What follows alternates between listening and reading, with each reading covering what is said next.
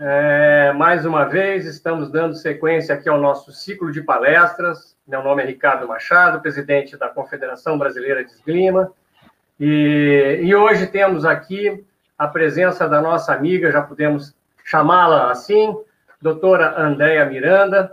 Vou tratar aqui do, do seu extenso currículo, doutora Andréa Miranda. Andréa, muito bem, muito bem-vinda, muito obrigado pela tua presença.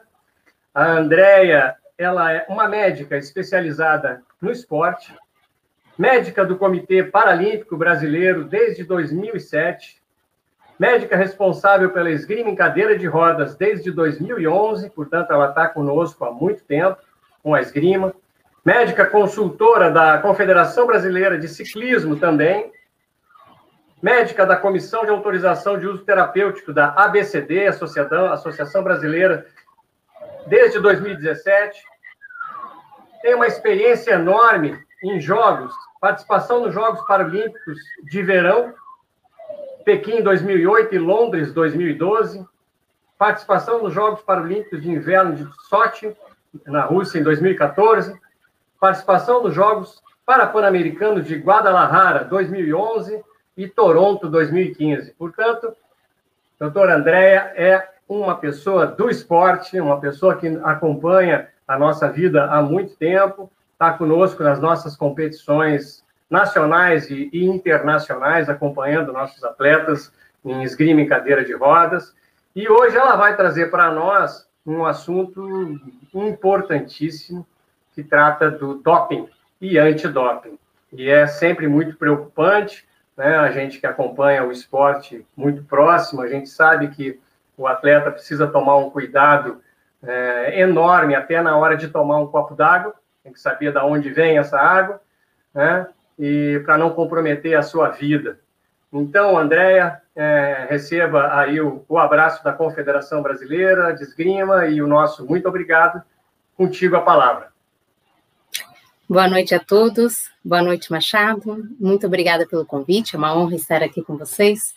É, o esporte está comigo na minha família já há muitos anos então é uma, um prazer muito grande o meu trabalho. Eu, eu falo que eu não trabalho, né? Eu, eu me divirto, né? E quando eu tenho essa possibilidade de passar algum conhecimento de uma maneira mais ampla, é uma é sempre uma oportunidade muito bem-vinda, porque a, o conhecimento nunca é demais. E no jogo, no esporte, conhecer as regras e ter esse conhecimento pode fazer a diferença é, entre a vitória e o fracasso. E essa, esse tema do doping e antidoping, em especial, ele é um tema comum a todos os esportes, é, não é específico da esgrima. Apesar dele ser um tema comum a todos os esportes, ele é um tema pouco difundido ah, entre no, no, meio esportivo. Então todo mundo tem medo de ser pego no doping, mas ah, poucos têm ah, o real conhecimento do que é isso uh, do que, que é o antidoping, por que, que o antidoping está aí. Então, uh, essa palestra hoje tem esse objetivo de passar para quem nos assiste, sejam atletas, técnicos, a equipe multiprofissional uh, e mesmo o público de maneira geral. É, é um tema é, que é muito pertinente. E quando eu falo público de maneira geral, é porque hoje o doping ele se extrapolou do alto rendimento para os esportes amadores. Então, às vezes a gente vê é, atletas amadores fazendo uso de substâncias que podem colocar em risco a pessoa e sem saber realmente do, do risco disso. Bom, então vamos lá. Ah, eu vou tentar trazer, resumidamente, em 40 minutos, um pouco do, da história do doping, do antidoping, e vou tentar focar no, no, nos pontos mais práticos para os atletas, para os técnicos e para a equipe, o que realmente é necessário saber sobre esse tema, o que realmente vai impactar dentro do jogo da competição.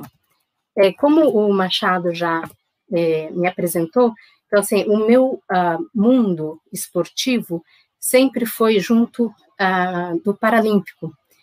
É, eu acompanho a esgrima em cadeira de rodas desde que ela se tornou a dentro do, do Comitê Paralímpico Brasileiro, foi abraçado e agora está dentro da, do, da Confederação Brasileira de Esgrima.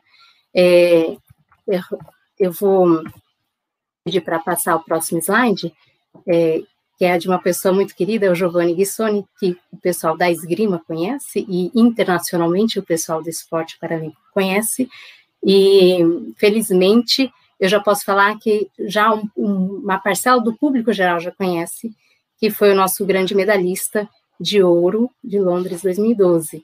E é emblemático, porque, assim, é um desses atletas que eu tive a honra de poder acompanhar do seu iníciozinho dentro do esporte, da primeira competição nacional até o mais alto lugar do pódio, o lugar mais desejado de qualquer atleta. Ah, então, vamos começar com uma, uma perguntinha que parece boba, mas é super importante. Por que combate ao doping, né? Por que temos que lutar contra o doping?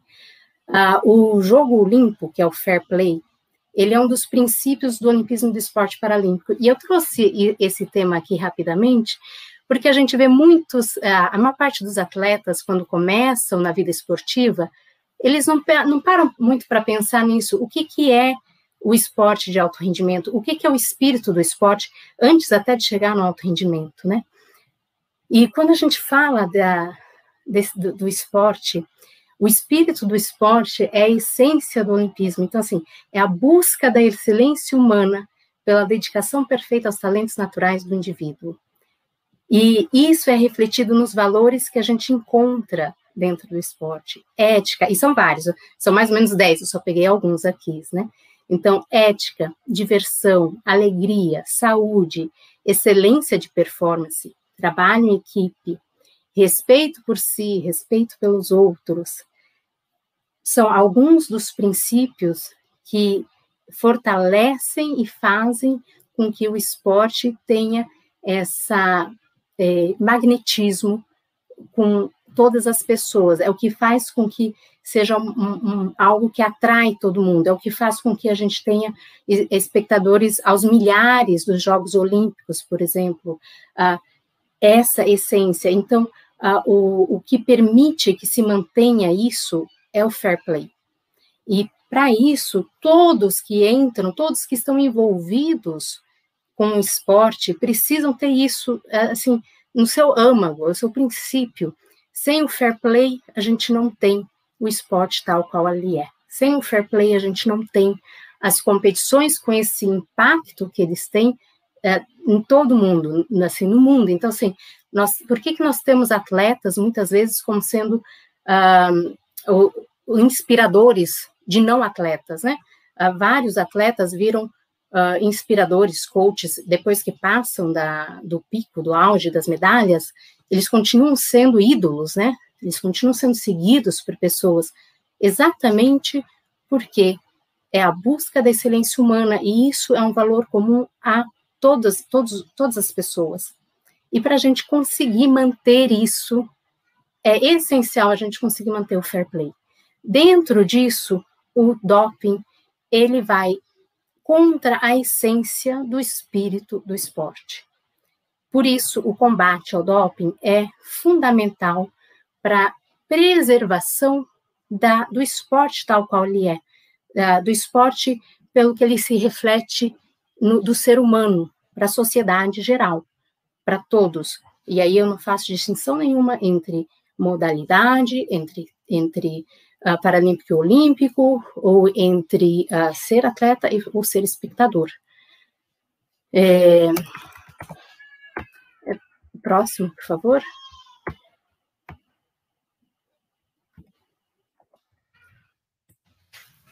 Bom, quem é que combate? Já falamos por quê, né? Da, por que combater, mas quem que combate? Ah, internacionalmente, nós temos a WADA, que é a Agência Mundial de Controle Antidopagem. A WADA está em inglês, World Anti-Doping Agency. Uh, se vocês jogarem na internet, vocês encontram a página uh, deles. Uh, no Brasil, é a Autoridade Brasileira de Controle de Dopagem, a ABCD. A ABCD é um legado dos Jogos 2016.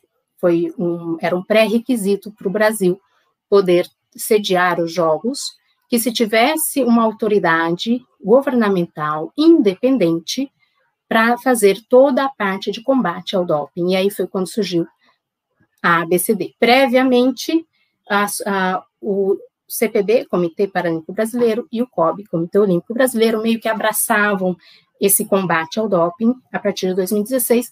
A gente se tem essa instituição que é signatária da, da UADA, que é quem organiza internacionalmente esse combate ao doping, e uh, são essas instituições que a, tomam para si toda a responsabilidade é, que se gira em torno do combate ao doping. Próximo, por favor. A WADA, então, ela fez o código.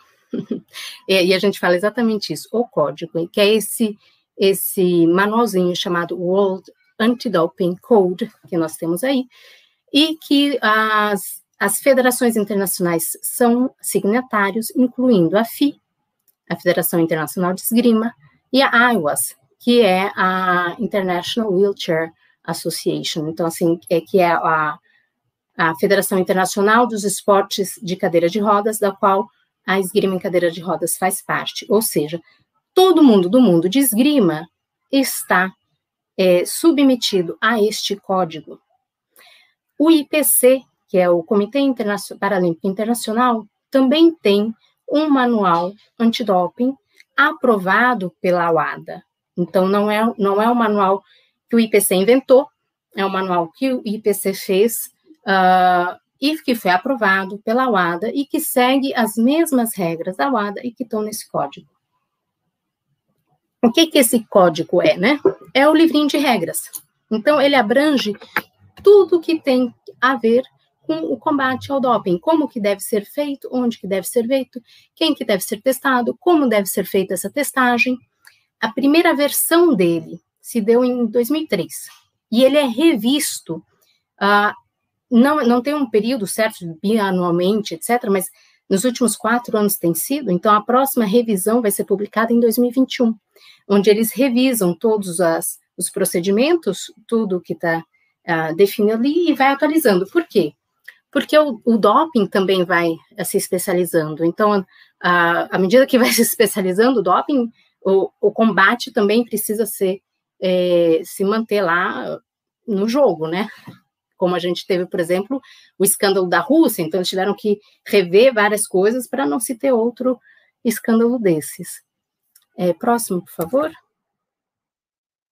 Bom, o código, é, ele também é, é em português chamado disso. Quem estiver assistindo, quem vier assistir e quiser se aprofundar mais, consegue acessar todo ele, são mais ou menos 156 páginas, acessando essa página da internet que está aí no slide. Ele tem em inglês, tem em francês, e você encontra versões traduzidas deles em mais de sete línguas, então é de fácil acesso ao público, qualquer um pode entrar e pode ler. Qualquer dúvida que tiver, ou uh, qualquer tópico que for abordado nessa palestra e vocês quiserem se aprofundar, é só entrar nessa página da internet, entrar no código, procurar por esse nomezinho código. E vocês podem fazer o download e uh, pesquisar o que vocês quiserem é, que englobe isso. Próximo. Bom, a WADA, Agência Mundial Antidopagem, criou o sistema ADAMS. É, quem é atleta de alto rendimento conhece o ADAMS porque tem um programinha de acompanhamento dos atletas chamado Whereabouts, que em português a tradução livre seria a localização. Uh, então, os atletas uh, medalhistas, os atletas que se destacam, olímpicos e paralímpicos, eles são pessoas que são acompanhadas mais de perto, é, e eles precisam preencher, então, esse, nesse sistema. Mas o que, que é esse Adams? Porque tem muito atleta que uh, preenche lá, ó, entra lá no, no, sistema, coloca lá as informações sobre onde ser localizado e não sabe direito o que, que é esse Adams, o tal do Adams, né?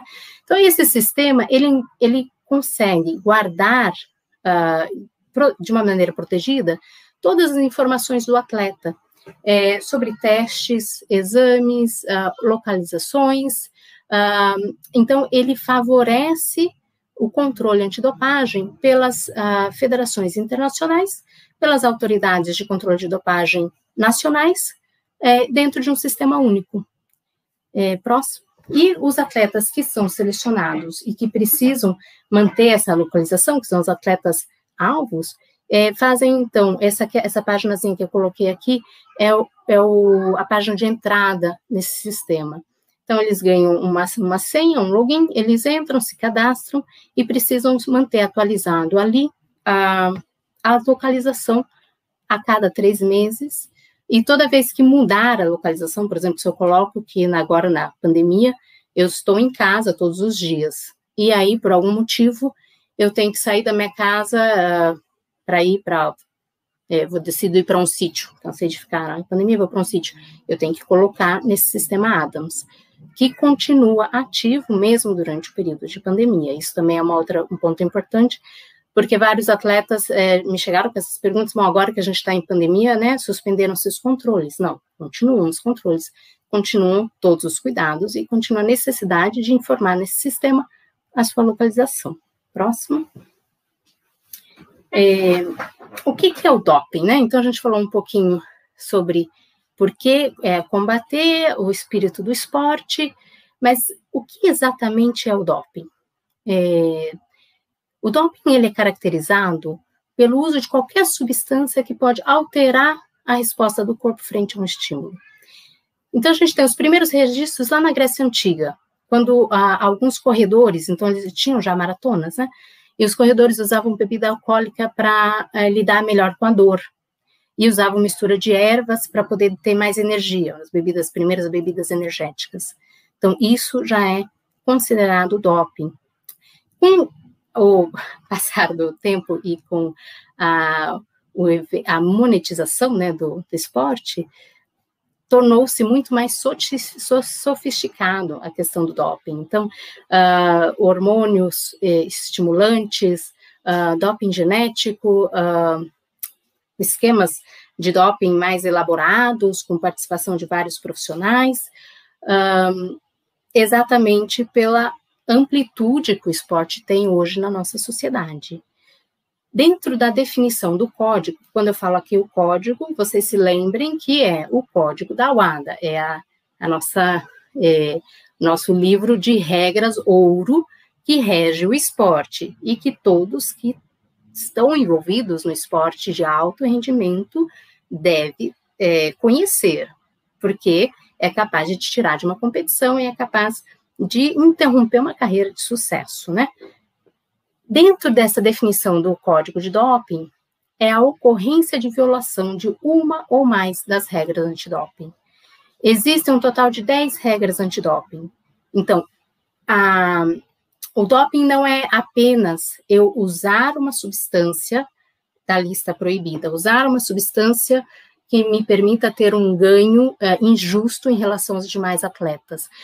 As regras antidoping incluem recusar a prover uma amostra. Então, o que, que é a amostra? Uh, o teste antidoping é feito com uma amostra de urina ou uma amostra de sangue. São os dois materiais biológicos que se usam para se detectar a presença de substâncias proibidas. Se o atleta se recusa a prover essa amostra, isso é considerado uma quebra da regra antidoping e uh, ele vai ser ele pode ser levado a julgamento e ser sancionado por estar se recusando a prover uma amostra. Entre essas regras também tem a falha na localização do atleta. O que é isso? Quando o atleta está em competição, ele pode ser selecionado a qualquer momento, do início da competição ao término da competição, para prover uma amostra. Ele, uh, ao ser tentado localizar, não se conseguindo localizar esse atleta por um período de duas horas, se considera uma falha na localização do atleta. É, então, alguns atletas falam assim, ah, mas eu já, eu já entrei na competição, eu caí na pule. Caí na pule e fui passear, né? Então, sei lá, em Paris, caí na pule e fui passear na cidade de Paris, conhecer Paris. Ele foi selecionado para um teste antidoping e ninguém consegue localizá-lo nas próximas duas horas, é uma falha de localização do atleta. Nossa, mas então não posso nem passear? Claro que pode, desde que você esteja localizável. Alguém que esteja na competição da sua equipe tem que estar sabendo onde você está e como te localizar. É, hoje nós temos o advento da internet que todo mundo hoje é encontrável, né? Tá bem difícil da, da gente não conseguir encontrar alguém. outra falha de localização do atleta se dá exatamente ah, na, nos atletas de, que estão dentro do programa de supervisão contínua, que precisam preencher o Adams, e preenche lá no Adams, a gente tem que colocar uma hora do dia em que a gente consegue encontrar o atleta. Então, o atleta coloca lá entre as 5 da manhã e as 6 da manhã, eu estou sempre na minha casa. O agente de controle de dopagem vai lá e bate na portinha da casa e ele não está. Foi dormir na casa da namorada, do namorado, do amigo, seja o que for, e não avisou no sistema que estava indo dormir fora. É uma falha de localização da atleta. E isso aí, obviamente, que já gerou muita repercussão, porque os atletas falam assim, nossa, mas então eu não tenho mais privacidade? Bom, é o ônus de ser um atleta de alto rendimento com bons resultados. E isso, ah, quando a gente coloca isso, é importante que se saiba que também é uma proteção do próprio atleta, de que se estará competindo em condições de igualdade com todos os outros atletas. Essa questão da, da, da igualdade de, de, de condições iguais de competir é fundamental. No esporte paralímpico, é, é mais ou menos como o sistema de classificação funcional. É como se eu tivesse um atleta da classe A, da esgrima paralímpica, que é um atleta com pouca deficiência, um atleta com muita mobilidade de tronco, competindo junto com os atletas da classe B, que são os atletas lesados medulares, uh, como o Giovanni Guissoni, que tem menos mobilidade de tronco. Não está igual, não está justo. A, o combate antidoping é exatamente conseguir ter essa, esse fair play, essa uh, condição de justiça, de, de equidade dos atletas. E para isso, o esforço precisa ser de todos. Então, sim, o atleta de alto rendimento, é, que ganha medalha, que tem bons resultados, ele tem esse uh, dever de, ser, de se informar onde vai estar, porque ele, ele pode ser uh, pode ser testado a qualquer momento, né? Dentre essas regras, existem outras também, como, por exemplo, uh, facilitar ou participar de um processo de doping. Então, eu não tomo necessariamente a substância antidoping, mas eu auxilio meus atletas, a minha equipe, a se doparem. Isso é uma, uma regra, uma quebra de regra antidoping. E isso inclui também a equipe multiprofissional que atende esse atleta, médicos, nutricionistas, técnicos, os clubes e as federações. Próximo, por favor. Bom, lista proibida, né? É, é, isso eu acho que quase todo mundo já escutou falar, que atleta não pode tomar qualquer coisa, né? O próprio Machado começou a introdução com isso daí, atleta de alto rendimento tem que tomar cuidado até para beber um copo d'água. Sim. Mas o que, que pode ter dentro deste copo d'água que pode fazer com que ele uh, tenha um teste analítico positivo, né? Que ele seja, que tenha dado positivo no teste antidoping. É alguma das substâncias e métodos proibidos que estão no código da WADA, mas que a gente também encontra na internet em várias páginas é, de esporte do mundo inteiro. No Brasil, a gente tem a Autoridade Brasileira de Controle de Dopagem, na página deles na internet, nós temos lá a lista de substâncias e métodos proibidos, versão em português, versão em inglês. A lista de substâncias, ela é atualizada anualmente. Isso é importantíssimo saber, porque quem é do, do esporte do rendimento tem que ir lá de tempos em tempos, anualmente, dar uma revisada e ver se mudou alguma coisa. Então, tem pequenas uh, substâncias que às vezes entram e saem de monitoração, como, por exemplo, a cafeína. Cafeína é uma que já entrou dentro da lista, sendo monitorada a determinados níveis na urina uh, que eram iam para dentro da, da listinha de monitorização e já saiu da lista também há alguns anos, entre outras substâncias. Tem algumas que sempre vão estar, que são os anabolizantes, as bombas, né, que a gente uh, encontra, infelizmente, com facilidade em qualquer academia do país. E aí entra a parte do esporte amador, que eu falei no início da, da apresentação. Por quê? Ah, o antidoping também visa a, um, a preservar um dos princípios do esporte, que é saúde. Se preza, em primeiro lugar, pela saúde. Alguns, algumas substâncias que estão nessa lista proibida não são substâncias que necessariamente gerem um ganho de rendimento esportivo, mas são substâncias que ah, ferem ou o princípio, o espírito do esporte, ou que sejam prejudiciais à saúde. E aí entram drogas recreativas. Cocaína, maconha são as drogas mais comuns, né? A bebida alcoólica, elas são drogas recreativas que não têm um ganho uh, direto de, de rendimento, no entanto, elas ferem o princípio do esporte, é, elas geram dano à saúde e por isso elas estão nessa lista de substâncias e métodos proibidos. Próximo, por favor. Outro lugar onde você encontra a, a lista é na página da UADA. Lá a gente tem em inglês, em espanhol, em francês. Uh, se vocês entrarem uh, em, nas páginas das confederações internacionais, vocês também encontram. Se vocês entrarem dentro uh, das páginas dos comitês olímpicos e paralímpicos dos Estados Unidos, Canadá, Austrália, Nova Zelândia, França, etc., vocês também vão encontrar a lista proibida. Sobre a lista proibida, tem mais alguns detalhes que são importantes. Vem o princípio ativo da substância. E aí, às vezes, muita gente tem alguma dificuldade. Por quê? Não vem o nome comercial do remédio. Então, uh, não vai aparecer Neosaldina, que é um remédio para enxaqueca, que aqui no Brasil a gente compra sem receita médica, né? A gente vai lá na, na farmácia e fala assim, estou com enxaqueca. E o balconista fala assim, toma esse remédio que é muito bom. E aí a Maneusaldina, que é um, um nome fantasia, né? É, dentro tem um, um, princípio ativo que é, está na lista proibida, e a pessoa toma e é pega no doping de uma maneira uh, não, não intencional, né? Mas é considerada doping da mesma forma. Então, essa, essa é a dificuldade que muitos dos atletas técnicos uh, que trabalham com atletas de alto rendimento enfrentam a lista proibida sempre é o princípio ativo e às vezes é um, um nome químico muito estranho. Para isso, a gente tem algum, algumas, alguns auxílios. Uh, tem o Global DRO, que é um programinha, é um aplicativo também que você pode baixar no seu celular, e tem outros também, em que você joga o nome uh, comercial e aparece a composição. Também, aqui no Brasil é obrigado, por lei, que tenha na bula a, as substâncias ativas daquela medicação. Então, também é só pegar a bula ou na própria caixinha do remédio, tem lá o princípio ativo, tirar esse princípio ativo e observar se está na lista proibida ou não. Ainda assim, tem alguma dificuldade?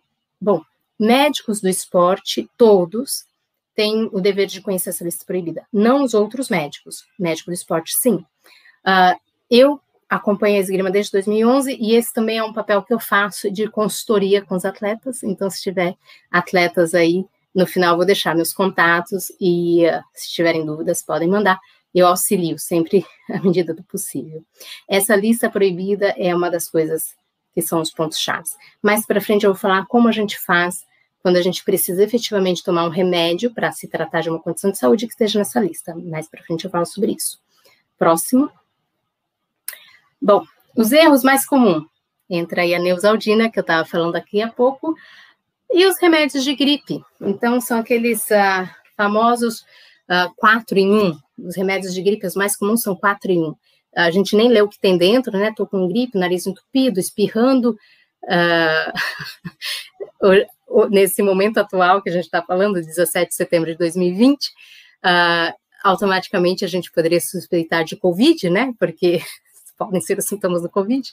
Mas se a gente chegar na farmácia falando, estou com gripe, preciso de um remédio para gripe, o balconista vai te oferecer um, uma medicação, que normalmente é um conjunto de quatro medicações, e normalmente tem alguma substância aí que termina com drina, efedrina ou pseudoefedrina. Então, uma dica: qualquer coisa que termine com drina, fique atento, não tome até confirmar se está ou não na lista proibida. A maior parte das substâncias ativas que terminam em drina são estimulantes é, e estão na lista uh, proibida. É, por exemplo, a neusaldina, o, o, tem o isomepteno e tem a orfenadrina, que também é uh, doping. Então, esses erros que a gente, infelizmente a gente ainda tem atletas sendo pego no doping por um, um, uma besteira, que é essa questão de medicamentos que não precisam de receita médica, é um que eu gostaria que todo mundo que estivesse assistindo essa palestra não cometesse, saísse com essa informação daqui. Qualquer coisa que eu tome, seja suplemento, vitamina, remédio, eu preciso me averiguar se o que está lá dentro não está na lista proibida. É, o primeiro passo é saber disso, né? O segundo passo é saber como. Então, eu já dei aqui algumas ferramentas para vocês poderem uh, procurar. Já estou dando o meu contato para vocês também poderem me procurar. Vocês podem procurar a sua confederação, vocês podem procurar o seu clube. Normalmente, todo grande clube tem um setor de saúde. Nesse setor de saúde, provavelmente tem alguém ali que pode ajudar a orientar é, em relação às medicações proibidas, a essa lista proibida. Próximo, por favor. É, Ponto-chave: você, atleta, é responsável por qualquer substância que entre no seu corpo por qualquer via que seja, via oral, via ocular, pela derme, que é a pele, a pele é o nosso maior órgão do corpo humano, e ele absorve substâncias. Então, se você for passar um creme, seja um creme dermatológico, seja um creme vaginal, precisa sim consultar a lista proibida, porque é absorvido e vai parar na corrente sanguínea e vai aparecer na urina também. Comida, carne contaminada, ou seja, atleta, você é responsável. Significa o quê? Se eu estou a passeio no México e eu como carne bovina que foi tratada com anabolizante para criar mais músculo e sobrou resíduo desse anabolizante na carne e eu ingiro essa carne e aparece no meu corpo, você vai ser sancionado, mesmo não sendo um doping intencional, porque o atleta é o responsável. E eu falei aqui da, da carne contaminada, porque efetivamente aconteceu isso em 2011, em Guadalajara. A gente é, veio para a gente é, essa informação de é, casos de é, doping positivo por carne contaminada, por, por gado que foi tratado com anabolizante para ter mais músculo, né? E aí as pessoas comiam e se contaminavam. Se o seu técnico te deu uma vitamina e você nem perguntou, porque afinal muita gente tem uma relação com o técnico que é até mais é, profunda que a ligação com o pai, né? O técnico falou, eu falo amém e vamos, né? E não pergunto nem por quê, né? Puf, vou e tomo e pronto. No entanto, é, quem, se você for pego no doping, quem será sancionado é você, atleta. O técnico também será sancionado, tem as, as punições previstas, mas a medalha, quem vai perder é o atleta, uh, o patrocínio, quem vai perder é o atleta, uh, não vai ser o técnico, não vai ser o médico, não vai ser o nutricionista, não vai ser é, o atleta. Então, é mais a segunda coisa que eu gostaria que quem estivesse assistindo e quem assistir saia dessa palestra com isso bem interiorizado. Atleta, eu sou responsável por tudo que é encontrado dentro do meu corpo. Significa que eu tenho que tomar a responsabilidade pela minha saúde. Eu tenho que tomar a responsabilidade por tudo que eu ingiro. Eu tenho que tomar a responsabilidade por tudo que eu passo. É um muito comum, uh, pelo menos aqui no Brasil, da gente ir ao médico, o médico prescrever alguma coisa e eu nem, nem, nem me atento ao nome, eu já vou tomando e pronto. Estou com uma dor insuportável, uh, atacou a minha lombar, meu nervo asiático, né, o ciático. Vou no pronto-socorro, ele passa umas injeções, eu já tomo, não sei nem o nome, já tomo. Não. Atleta, você precisa saber o que você está tomando.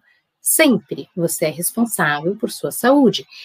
Se for feito uma, um, uma coleta de urina ou de sangue e tem um teste analítico positivo, Uh, você responder, ah, é porque eu fui no, no pronto-socorro e estava com dor e tomei, não vai te isentar da responsabilidade.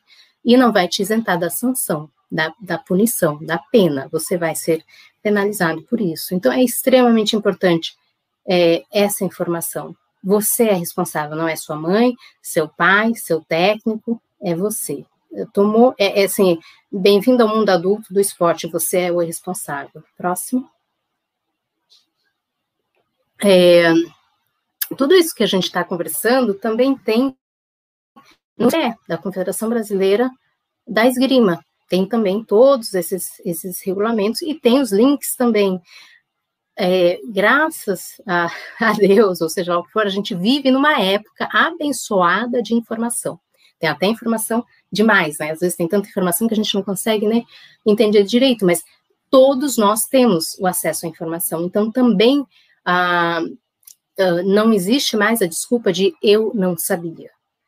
Existe eu não procurei me informar, mas não tem eu não sabia. A informação está ali. Uh, a hora que a gente entra dentro do esporte de alto rendimento, faz parte a gente conhecer essas regras. Um, quando a gente começa um esporte, amador que seja, faz parte a gente saber a regra do, do jogo, né? É, quando que é um toque, quando que não é um toque válido, quando que é um cartão, quando que não é cartão, eu, eu tenho que saber disso. Da mesma maneira que eu tenho que saber disso, faz parte saber sobre o doping e antidoping. A gente entra aqui numa parte uh, da isenção terapêutica. Eu tô vendo que, nossa, meu tempo está acabando ali, mas vamos lá. Que, que é isenção terapêutica? Eu sou membro da KUT, da Comissão de Autorização de Uso Terapêutico da ABCD. O que é isso? Uh, suponha que você é diabético, insulino dependente. Insulina é um hormônio que está na lista proibida. Mas o diabético insulino dependente, se não tomar insulina, morre. E aí, como fica? Para isso existe, então, a isenção terapêutica.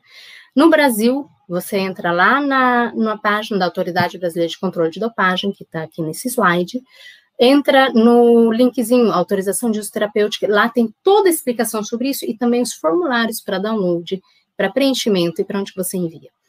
A isenção de uso terapêutico é um formulário, então, onde o atleta preenche os seus dados e o médico do atleta, que não tem obrigação de saber o que, que é proibido e o que não é, ele, o médico do, do atleta vai preencher, então, o diagnóstico, esse atleta tem diabetes.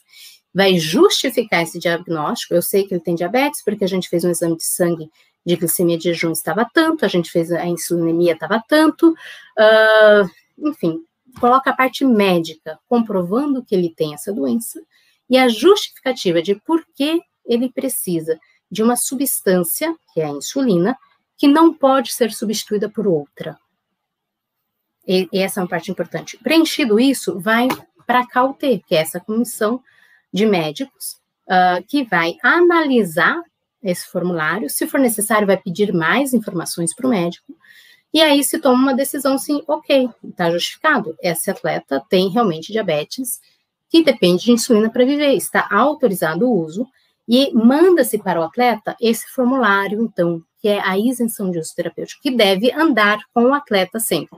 Hoje em dia a gente ainda tem o recurso de ter isso digitalizado no computador, não, e no celular, de maneira que você não precisa levar o papel. Se você chega a uma competição e você é escolhido para fazer uma amostragem no antidoping, você mostra essa isenção e anota no formulário da coleta que você tem essa AUT, essa autorização de uso terapêutico. Então, quando for mandado para o laboratório para analisar sua amostra, vai ser detectado que você tem insulina, mas junto vai vir uma informação de que você tem autorização para isso. Logo, não é, não é considerado é, uma quebra de doping. Por que, que isso existe? E por que, que a gente precisa dessa comissão? Porque é diferente uh, eu ter um ganho e eu ter simplesmente a condição de trazer essa pessoa em condição de igualdade para poder competir. Se eu não der insulina para a pessoa que tem diabetes insulino dependente, essa pessoa não vai estar em condições de competir com outra pessoa que não tem diabetes. Enquanto que se eu der a insulina, essa pessoa vai estar em igual condição de competição. Diferente de eu dar insulina para uma pessoa que não tem diabetes e que está querendo algum ganho dentro do, do, do esporte, é, aí sim, aí já tem uma situação de desigualdade. Por isso, a importância da isenção terapêutica. Então, a pessoa que tem isenção terapêutica não está tendo um ganho, ela está se colocando em posição de igualdade para poder competir com os outros que não têm as mesmas doenças que esta. Próxima. É, bom, parte prática. Então, a gente falou aqui bastante coisa na teoria, etc. Na prática, o que, que acontece? O atleta precisa, o atleta, não é todo atleta que é, precisa preencher o sistema do Adams, são só os selecionados, normalmente são só os medalhistas internacionais. Mas mesmo se você não é medalhista internacional e você participa de uma competição nacional, você pode ser selecionado para fazer uma, uma testagem, seja de urina ou de sangue. Próximo. Então, eu vou te falar rapidamente como que é essa, essa na prática, como que é essa testagem. A maior parte dos atletas uh, já tiveram algum contato com isso, né?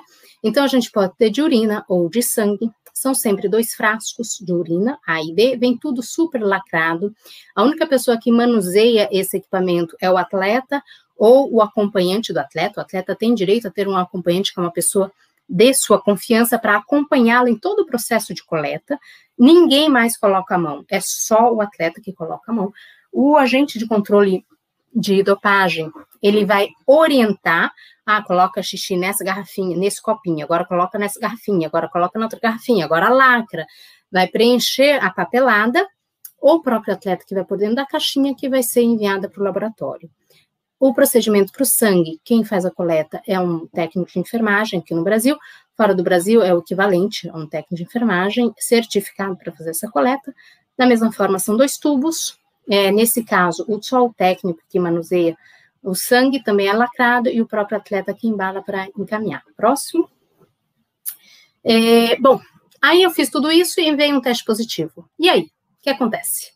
Bom, direitos do atleta você tem o direito a uh, ter dentro do, do teu direito começa lá na, na, na, testagem, você tem direito a ter um acompanhante contigo de sua confiança. Pode ser qualquer pessoa que você escolha, pode ser o médico da equipe, o fisioterapeuta, o técnico, um colega, você escolhe. Você tem o direito a um julgamento para avaliar esse teste positivo. E você tem o direito de pedir para abrir a segunda amostra, a amostra A, que é a primeira amostra, onde veio o teste positivo, e a segunda amostra é a amostra B, você também tem direito a isso. E aí se faz um julgamento, e aí se define, então, as sanções, que podem desde uma advertência até a suspensão total um do a suspensão total uh, do esporte e a uh, ser banido do esporte, né? Quais, além dessas sanções, ainda tem as repercussões é, de um teste positivo na vida do atleta. Então, quando é um atleta de renome, uh, a gente tem a perda de patrocínios, a perda de clube, uh, perde toda a visibilidade que tinha. Então, assim, as repercussões são grandes. A gente tem que lembrar que existe o retorno. Então, assim, a gente tem as sanções que podem variar de seis meses a dois anos, que o atleta consegue voltar ainda dentro de um ciclo olímpico ou paralímpico.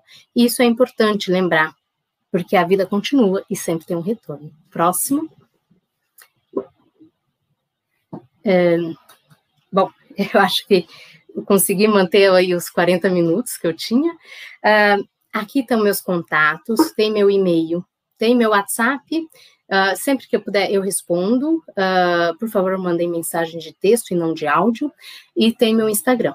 Fiquem todos à vontade de entrar em contato com o que puder, eu sempre ajudo, principalmente quando é informações, eu sempre estou muito disponível para ajudar com tudo isso. Uh, foi uma honra estar aqui com vocês. Eu espero ter trazido algumas informações que tenham tido um cunho prático e que ajudem vocês. Uh, vamos ver se a gente tem, acho que algum tempinho para responder alguma pergunta que, que apareça. Ah, maravilha, doutora Andréia esse assunto é, é um mundo né, muito vasto, né? 40 minutos para ti é até covardia, mas, mas eu, eu, eu, eu, pessoalmente te parabenizo muito pela, pela forma é, bastante prática com que tu coloca a tua palestra, de, de maneira que, que nós leigos podemos compreender né, a importância do, de todo esse tema, é, especialmente porque, por exemplo, na esgrima, é, é um esporte que não tem histórico, né? Não tem um histórico de, de doping visando é, um resultado melhor, ou seja, não tem um histórico de má fé do atleta. Ah, os, os, poucos casos é, no mundo né, de doping na esgrima foram situações que ocorreram é, incidentais. Exatamente, sem, sem má fé, por descuido ou por desconhecimento, que é o que é pior, né? Um descuido Exatamente. até eventualmente pode acontecer de tomar uma, uma água benzida, mas o, o desconhecimento é muito triste, porque o atleta de alto, nós estamos falando do alto rendimento, né? O atleta de alto rendimento ele tem o dever de, de conhecer as suas as restrições que existem na, na sua vida como atleta de alto rendimento e os cuidados que ele precisa ter. Então, na esgrima, ainda bem, né? Não é um esporte, porque é um esporte que tem tantas valências físicas é, envolvidas, né? Que não é um produto químico em particular que vai dar uma condição melhor ao atleta, né? Atleta Isso, e aí entra a, importância maior é realmente esse tal do doping incidental. E a gente vê muito onde, por exemplo, o atleta da esgrima que faz fortalecimento muscular em uma academia, e é normal, é, é, é recorrente, uh, qualquer um prescreve suplemento. Eu não, não tive tempo de entrar nessa seara dos suplementos, né?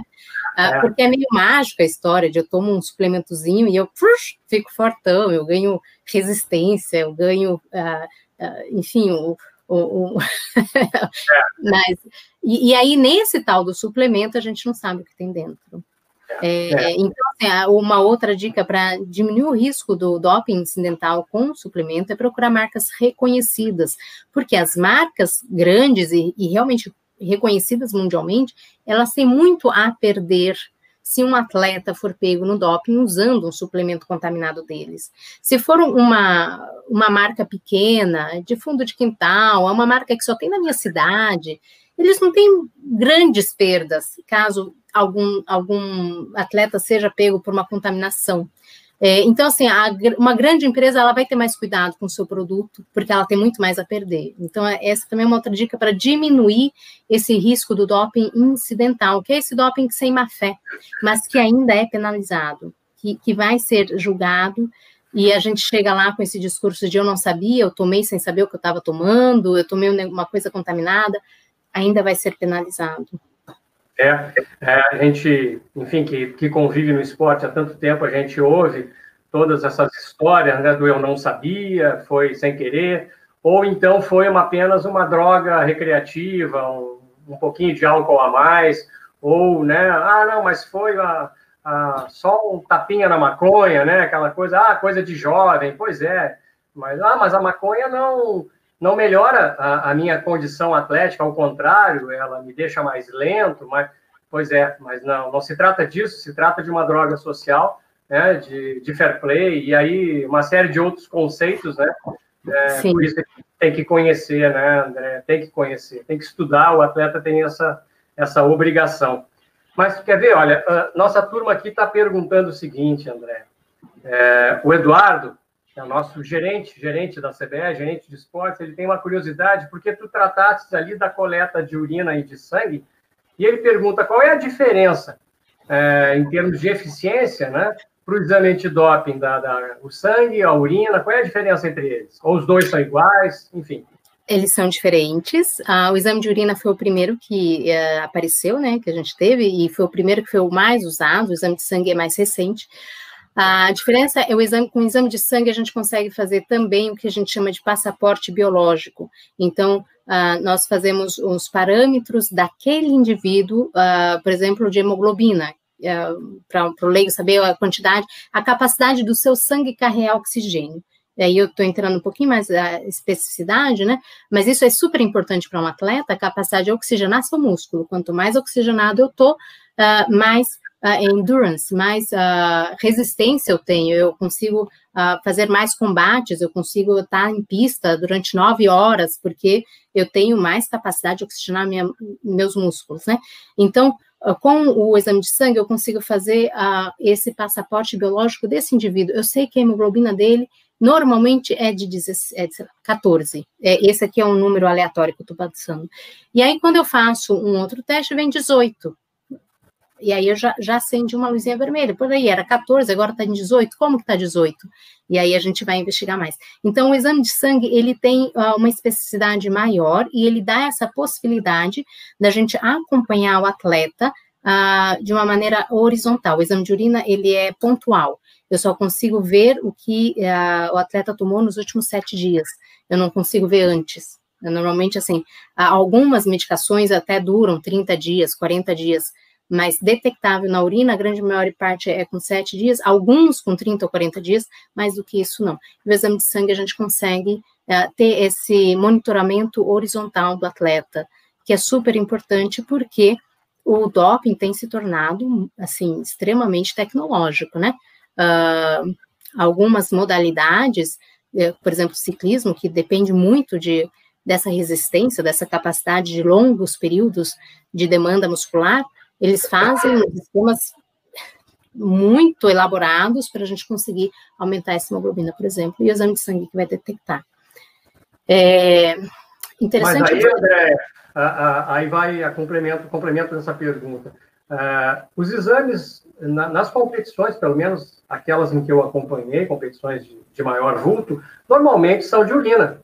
Né? Eu não me recordo de ter visto o exame de sangue, até acompanhei como acompanhante alguns atletas brasileiros em teste, sempre vi teste de urina e não de sangue.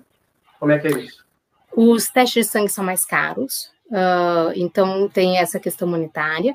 Nas grandes competições, uh, os, os pan-americanos, as Olimpíadas, as Paralimpíadas, e já em alguns mundiais já se começou a ter o de sangue junto. Nas menores, normalmente tem só o de urina, exatamente pelo preço. Também por ele ser mais específico, ele também é mais caro. É, eu vi aqui a Carol Anzolin perguntando por quanto tempo as amostras ficam guardadas no laboratório Isso. depois dos testes. Três meses. Uh, três meses uh, ficam, então assim, as amostras tanto de sangue quanto de urina, é, elas são analisadas, elas têm 48 horas para serem analisadas, mas elas têm três meses para serem guardadas, porque nesse período normalmente já foi o julgamento, então se precisou abrir a amostra B, já abriu a amostra B. Depois desse período, é, alguns laboratórios uh, precisam guardar isso por mais tempo, ou isso aí vai para um pool para fazer pesquisa, e aí se, se, deixa completamente anônimo a amostra, né? E aí ela sai da, da, da guarda lá da, da pessoa e entra para esse pool de fazer pesquisa, para desenvolver mais técnicas de antidoping. E olha lá, André, o que a Carol complementa e pergunta vê que ela é uma pessoa que é, é do meio, né? Ela é química, na realidade, ela é, ela é química, então é por isso que ela está te fazendo essa pergunta. Olha lá, se o cara morava aqui e se muda para La Paz, a quantidade de hemácias dele vai mudar. Isso não seria a mesma coisa que tomar EPO? é, é uma pessoa é, que conhece. Então, a, a EPO, para quem não conhece, é um, ele estimula a produção de hemácias e é uma substância proibida e é considerada doping. A gente hoje já tem como detectar é, metabólitos do EPO, tanto na urina quanto no sangue, que era uma coisa que antes, há uns três anos, quatro, cinco anos atrás a gente não conseguia, hoje a gente já consegue. Uh, mas existem uns meios naturais a gente aumentar as hemácias, e o mais é conhecido é a altitude. Tanto que é. os corredores fundistas e ciclistas e outros fazem altitude, exatamente, para aumentar as hemácias, ou então fazem as câmeras hipobáricas, né? faz a, uma, um quarto hipobárico para poder, e dorme lá toda noite para poder aumentar as hemácias. A diferença é que quando a gente tem um passaporte biológico e a gente acompanha isso e o atleta consegue provar que ele fez essa altitude, a gente consegue saber que não foi IPO e sim foi altitude. Sim, a outra, é, a outra... Dizendo, é tecnologia, né? Hoje Exatamente. tem tecnologia capaz de detectar. Da mesma Exatamente. forma que tem tecnologia capaz de driblar o doping, né? Tem a tecnologia capaz de identificar se é doping ou não é, né? Exatamente, é uma, é uma corrida, né? É uma é corrida. Uma... E aí é. a gente também tem isso, uh, os esportes com mais dinheiro envolvido são os esportes que têm mais doping, por motivos óbvios, né? Óbvio, é. É, e também são os, exatamente também são os esportes que a gente tem uma, uma luta contra o antidoping maior, exatamente para poder manter aquilo que eu falei lá no início, o esporte só é, representa o que representa na nossa sociedade por ser ainda um fair play. Senão vira vale tudo, e a gente sabe que o vale tudo tem muito menos audiência do que a é. Olimpíada, por exemplo. Perfeito. Mas olha só, eh, André, né, tem bastante questionamentos aí, porque o assunto é muito cativante, né? É, vamos, vamos, imaginar a situação real. Né? O atleta da, da, da, da equipe de esgrima do Brasil, seja ele em cadeira de rodas ou não.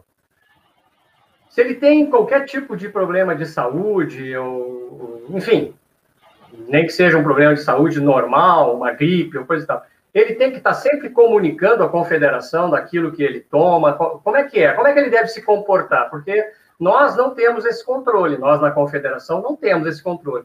Né? Não temos nem ter, nem como ter este controle, o que, que o atleta está tomando naquele momento, qual é a situação de saúde. Quer dizer, é, se ele não nos comunica, a gente não tem conhecimento do que está se passando na vida dele. Aí a gente convoca o atleta para uma competição, um campeonato mundial, e, e, a gente pode ser é, surpreendido, né? É, ele pode ser surpreendido e nós também.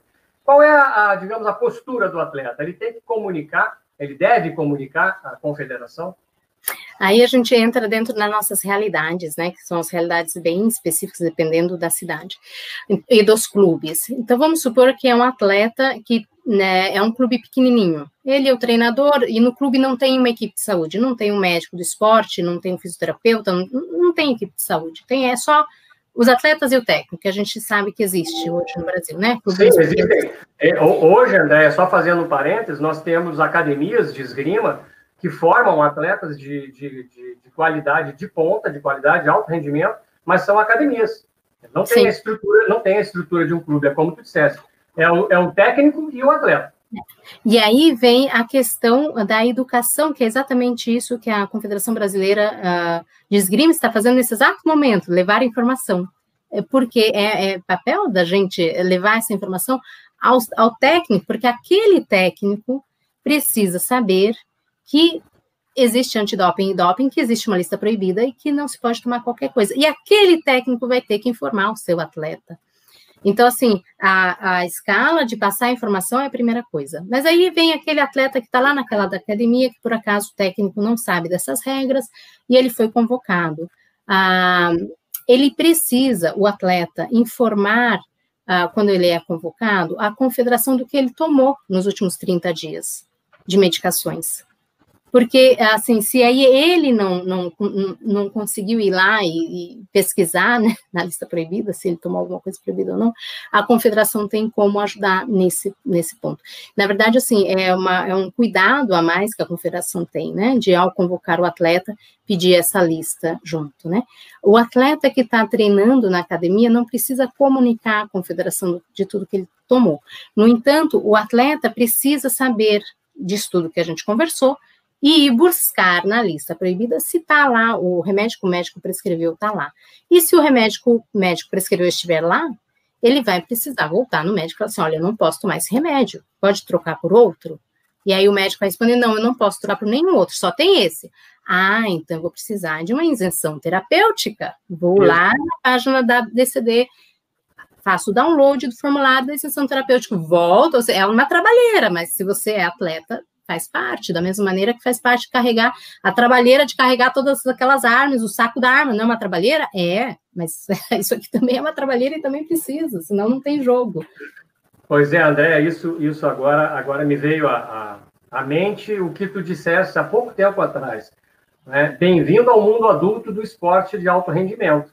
Quer dizer, Exatamente. o atleta não se livra da responsabilidade né? é por ter comunicado a confederação, por exemplo, mesmo que ele tenha comunicado, ele não se livra da responsabilidade. Não, a responsabilidade é do atleta. Exatamente. Então, por isso, mais uma vez, a, a necessidade do, do, conhecimento, do saber. Né? O atleta ele precisa saber de tudo isso. Ele isso. pode ter uma equipe multidisciplinar maravilhosa, mas se ele não souber e, e, ele for passar na farmácia, ali na frente da farmácia, e tomar uma Neusaldina, acabou o campeonato mundial para ele, né? Acabou o campeonato mundial para ele. E isso é interessante, isso, Machado, porque assim, eu trabalho com o Comitê Paralímpico Brasileiro, então desde 2007, veja bem, são que é 2017? 13 anos. 13 anos, 13 anos já. É, e a, o comitê ele funciona como confederação para algumas modalidades. Então tem atletas que eu acompanho de perto. O Giovanni foi um desses que eu acompanho de perto. E eles acabam criando uma relação de confiança muito grande com a gente, né? Porque está acompanhando há muito tempo. E eu vivo puxando a orelha deles. Por quê? Eu prescrevo um remédio e eu falo assim, olha, eu, eu aviso a pessoa, você está tomando é, o remédio é, XY. E aí ele saiu do meu consultório, eu encontro ele lá na, na pista ou na quadra, ou onde seja, eu falo assim, você lembra o nome do remédio que eu te prescrevi? Não, não, não me lembro. Eu falo assim, é sua responsabilidade. Eu vou ser, se eu prescrever uma coisa que é antidoping, como eu sou médica de equipe, eu vou ser sancionada, eu posso perder a minha uh, o meu direito de, de trabalhar com equipes. É, existem as sanções tanto para os médicos, para a equipe multiprofissional e para a confederação. Eu posso ser sancionada, mas o atleta vai ser sancionado também. Então, mesmo sendo uma equipe de responsabilidade, o atleta precisa, tem a obrigação de anotar. Ah, eu não guardo o nome, doutora. Tudo bem, para isso que existe hoje é, smartphone. Olha que maravilha, né? Abre lá de notas e anota, né? Estou tomando tal coisa. Pronto, você não precisa gravar, mas precisa anotar.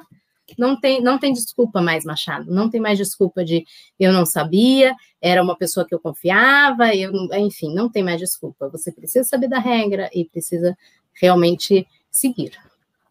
É, André, olha só, é, a gente que está aí acompanhando o esporte sempre, né? A gente viu esse recente escândalo na Rússia e, e outros escândalos que a gente, né, nos grandes esportes aí de, os esportes de força, os esportes de velocidade, né, onde isso é muito presente, né? O atletismo, é, levantamento de peso, natação, enfim, alguns esportes que, que, que são bastante marcantes né, no que diz respeito a, a, ultrapassar o limite. Né? O atleta precisa ultrapassar o limite do seu, do seu corpo, né? a sua força, a sua explosão, é, a sua velocidade. Isso é o alto rendimento. Esse é o alto é, é ultrapassar é, o seu limite físico. Isso, isso, mas assim, alguns esportes, como é o nosso, graças a Deus, assim, não é um, uma valência física que define. Né? Não, né? tem toda a é. questão técnica, tem toda a questão é. mental. Isso, então, assim, por isso que para nós é, o, o, doping ele não é tão presente, né? Ele até pode acontecer, eventualmente, mas diferente de um velocista, né? Um velocista, ele com anabolizante vai aumentar a sua potência, a sua velocidade, essas coisas assim. E a gente acompanha. E, e aí tem uma perguntinha interessante aqui.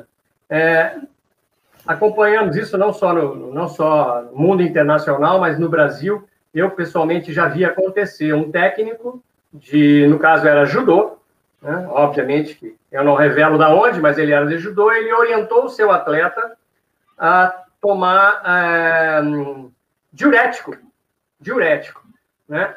Evidentemente tinha uma finalidade, né? tinha uma finalidade que era esconder o doping, que isso também se tornou conhecido, né? Toma diurético para, bom, e o atleta foi punido, não foi para um, um, campeonato, ele foi pego pela DCD, então ele não foi viajar para um campeonato internacional importante, mas o técnico acabou sendo punido também.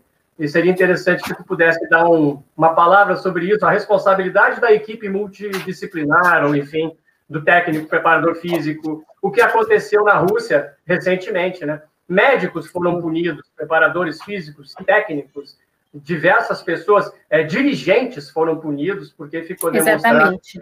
Né? Como é, é que é porque isso, antes, né? antes, assim, a gente não tinha isso tão presente. Estava no código, mas não, não vinha para a prática. Então, assim, estava desde, desde a primeira edição tem essa previsão de sancionar a equipe multiprofissional, o técnico ou clube. Mas começou a se colocar mais em prática, e depois do escândalo da Rússia, mais ainda. Então, assim, confederações sendo penalizadas, médicos, nutricionistas, técnico, qualquer pessoa do entorno daquele atleta que esteja participando de uma violação da quebra de antidoping, ele pode ser penalizado não podendo mais trabalhar com esporte, não podendo mais trabalhar diretamente com atletas. E a gente teve já nos Estados Unidos um caso em que o técnico foi penalizado, ele não poderia mais trabalhar com atletas, e ele conseguiu, através de uma terceira pessoa, continuar trabalhando e, a, e continuou fazendo doping, e aí foi pego mais uma vez, e aí ele realmente ele perdeu a licença de trabalhar na profissão de maneira geral. Ele não podia mais exercer a profissão. Então, existe sim as sanções para os técnicos, as sanções para os médicos, as sanções para a equipe de nutrição e as sanções para a confederação também, caso se tenha comprovado que esteja dentro de algumas regras que está lá no código. E pelo menos isso é bem, é, é bem objetivo, não existe essa subjetividade de eu achar que a confederação estava ou não implicada, é tudo bem objetivo e está tudo bem detalhado no código. Então, sim, existe essas sanções. Ah, depois daquele escândalo da Rússia, ah, o, se tornou-se mais rigoroso ah, o acompanhamento de todas as etapas de coleta e de manuseio das amostras.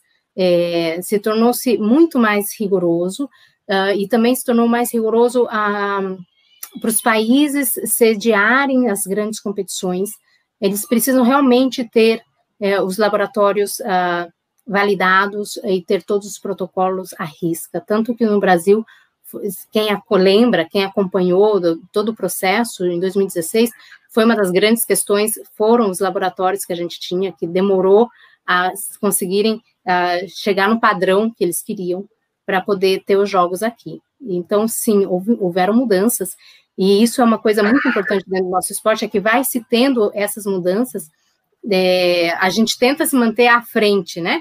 Mas às vezes vem, a mudança vem porque a água baixa a bunda, como eles dizem, né? Então, depois do escândalo da Rússia, se vieram mais mudanças, sim, em relação à rigidez de controle das amostras, em rigidez de controle do, do que está acontecendo no laboratório, de visitas internacionais, de comitês uh, internacionais independentes vindo auditar os laboratórios credenciados, e não é qualquer laboratório que pode ser credenciado. Na América do Sul temos um ou dois apenas, então, porque realmente uh, são muito rígidos e são máquinas muito caras. É, e isso tudo está sendo acompanhado muito mais de perto, com uma lupa muito maior. É, isso, é, recordo aí com, essa, com esse escândalo da Rússia, que apesar dos laboratórios serem credenciados pela UADA, e caríssimos e moderníssimos e tal, haviam pessoas, havia pessoas corruptas dentro do laboratório que manipulavam, né? Aí realmente é, é, torna-se complicado. Né? Os interesses econômicos são tão grandes, e não só econômicos, interesses políticos, né, da medalha, da, essas coisas todas, é chegam a esse ponto, né? né? É muita é, coisa em jogo, né?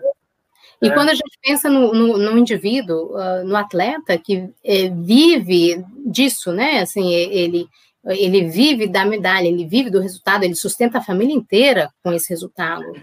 É, ele, ele chega num ponto de tensão, de estresse, uh, mas muitas vezes quando ele já está naquele limite do corpo, não está mais aguentando, e aí é onde tem a fragilidade de poder cair para o doping. E aí é onde vem a importância de ter esse conhecimento e vem a importância de ter uma equipe por trás dando suporte.